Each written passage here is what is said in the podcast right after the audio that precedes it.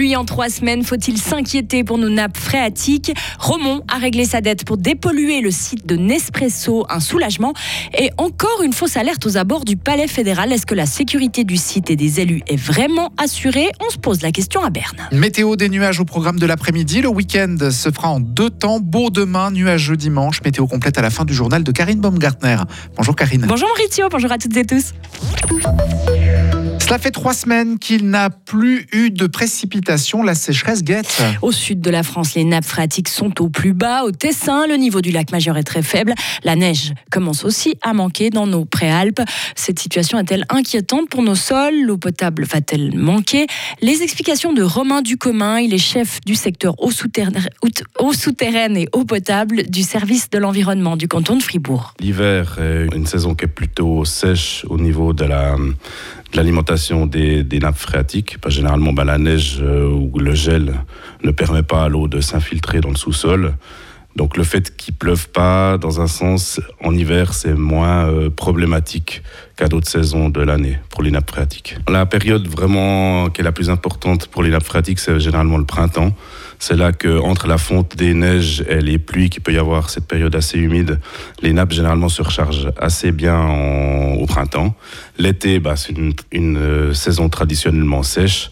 Par contre, les nappes, l'avantage, c'est qu'elles ont une certaine inertie, ce qui permet généralement de, tamponner les sécheresses de l'été avec ce qu'il a plu au printemps. C'est donc surtout les prochains mois et le printemps qui sera déterminant pour le réapprovisionnement des nappes phréatiques. Les lacs suisses ont de plus en plus de peine à s'auto-nettoyer. Grâce à des bactéries, les étendues d'eau ont une capacité d'auto-épuration, mais l'écosystème s'appauvrit et la diversité des bactéries présentes dans les lacs européens diminue, ce qui pourrait avoir un effet sur la pollution de l'eau. Les explications d'Hugo Savary. Les scientifiques ont analysé des lacs d'Europe, y compris en Suisse, et le constat n'est pas très réjouissant. Le nombre d'espèces différentes de bactéries présentes aussi entre au pire un type de bactéries et au mieux 15. Et les lacs ont besoin d'une grande quantité de ces micro-organismes afin d'éliminer l'ammonium présent dans l'eau. Si la concentration d'ammonium est trop forte, cela peut être toxique pour les organismes aquatiques et polluer les sources d'eau potable. Une des raisons de cette grande présence d'ammonium dans l'environnement, c'est son utilisation dans les engrais agricoles. Nous pouvons donc tirer deux conclusions. Il y a de moins en moins de bactéries dans les lacs et de plus en plus d'ammonium. Pour cette étude, ce sont les lacs de Thun, Zurich, Lugano, Constance et le lac Majeur qui ont été analysés.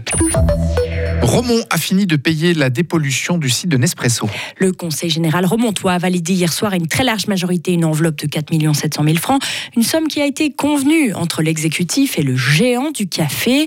La commune glanoise clôt un chapitre qui lui aura coûté au final plus de 8 millions de francs ces dix dernières années, le double de ce qui avait été initialement prévu en 2013. Cet accord conclu avec Nespresso met fin à une insécurité financière, ce qui réjouit le syndic Jean-Claude Cornu. Les terrains, c'était 100 000 mètres carrés. Donc la première étape, c'était environ 40 000 mètres carrés. La deuxième étape, 40 000 mètres carrés. Puis il reste encore une trentaine de 1000 mètres carrés, probablement, qui pourraient une fois être valorisés. Et puis si on ne trouvait pas un arrangement maintenant, compte tenu de ce qui avait été décidé en 2012, eh bien, on avait toujours l'épée de Damoclès sur la tête qui disait ah, on reviendra peut-être en 2028, 2030, en vous demandant, ça risque de coûter plus cher encore, euh, le coût de l'assainissement. C'est ce qui avait été prévu pendant 25 ans. Et là, nous, on a soldé les comptes avec Nespresso. Ce qui se passe, n'importe quoi sur ces terrains en termes d'assainissement obligatoire ou à venir, la commune de Romont ne versera plus un franc. Donc ça valait bien cet effort de discussion, de convention trouvée. Et puis je crois que Nespresso a été bon joueur, et puis la commune de Romont peut être heureux. En 2012, la vente du terrain à Nespresso avait été fixée à près de 9 millions de francs.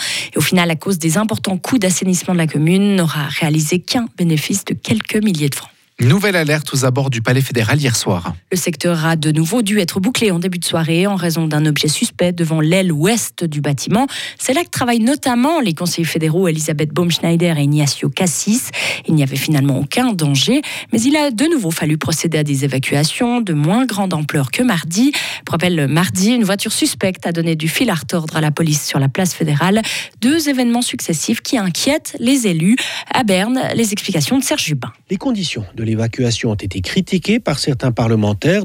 Trop lente, puis les élus ont été laissés pour compte au sud du palais. Le chef de la sécurité du palais fédéral, Andreas Wortmann, s'explique ce matin dans les médias alémaniques qu'il reconnaît une évacuation désordonnée, mais il affirme que très vite, en les dirigeant vers le sud du bâtiment, à l'opposé de la place fédérale, les élus ont été mis en sécurité.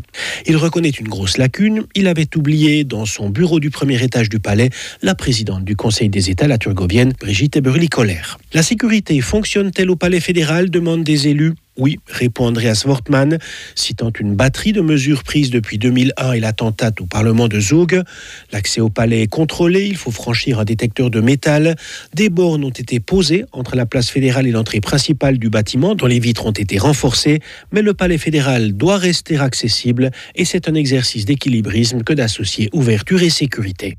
Et mardi après-midi, un jeune Valaisan en tenue militaire a été arrêté devant l'entrée sud du palais fédéral, souffrant de troubles psychiques. Il a été placé en institution. En France, dernière journée de débat sur les retraites à l'Assemblée. L'ambiance s'annonce électrique. Les chances d'aborder la mesure clé sur le report de l'âge de la retraite sont très maigres.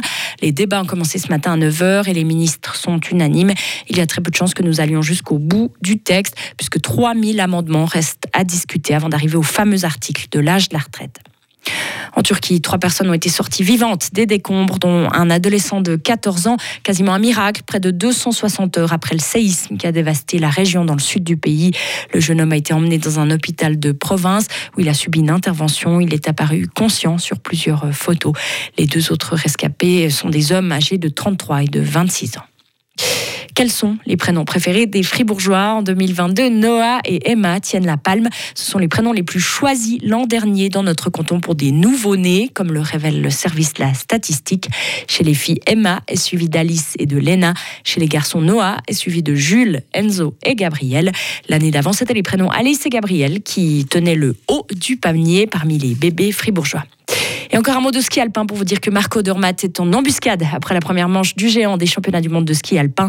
Grand favori de l'épreuve, le Nidwaldien a signé le deuxième meilleur temps ce matin à Courchevel. Il compte un retard de 58 centièmes sur l'Autrichien Marco Schwarz. Loïc Meillard s'est classé quatrième et Gino Caviezel neuvième. La deuxième manche sera à suivre à 13h30. Retrouvez toute l'info sur frappe et frappe.ch.